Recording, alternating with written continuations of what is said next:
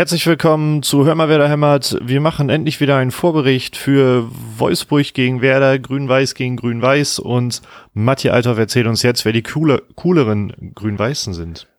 Oh, das ist, glaube ich, eine richtig taffe Frage.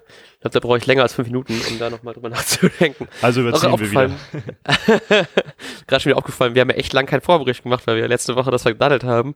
Da Power Länderspielpause.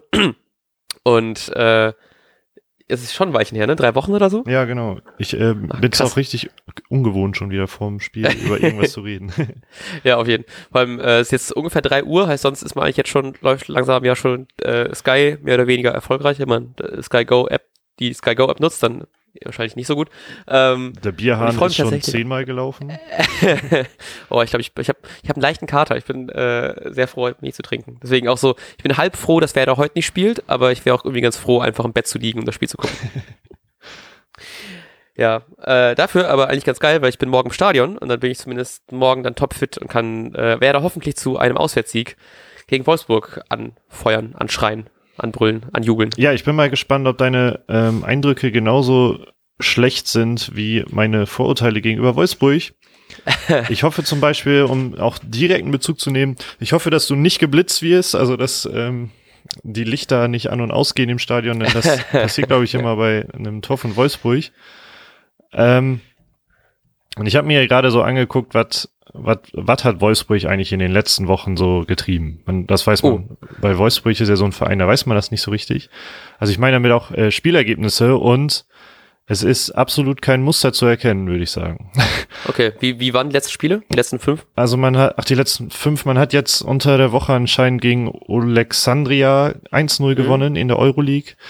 Dann hat man in Unterzahl, ich weiß gerade nicht, wann die rote Karte kam, ah, kurz vor dem Halbzeitpfiff, ähm, 2-0 gegen Frankfurt gewonnen. Frankfurt, ne? Das ist ja. natürlich da erstmal Respekt. Aber davor hat man 2-0 gegen Leverkusen verloren, 3-1 gegen Gent, 3-0 gegen ähm, Dortmund verloren und davor wiederum im Pokal ähm, die legendäre, von dem, bei dem legendären Spiel gegen Leipzig 6-1 verloren.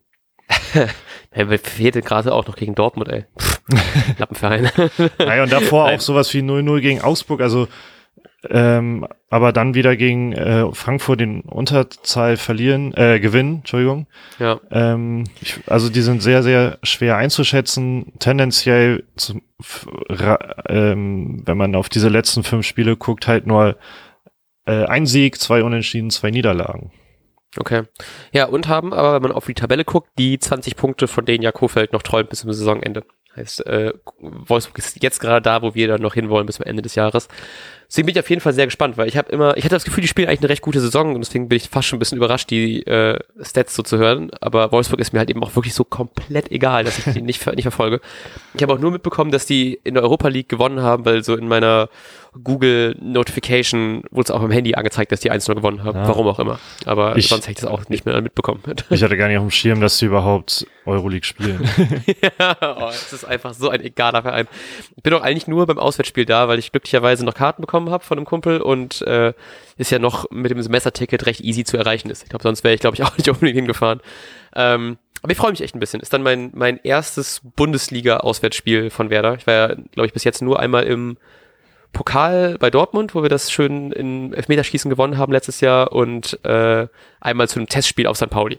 So, das heißt, ich äh, mache jetzt mal ein bisschen Groundhopping und kann mir das wunderbare Heißt die, heißt die VW Arena? Ich weiß gar nicht, wie das Stadion da heißt. Wahrscheinlich sowas. Ja, ne? zur Not heißt sie so, ja. Ja.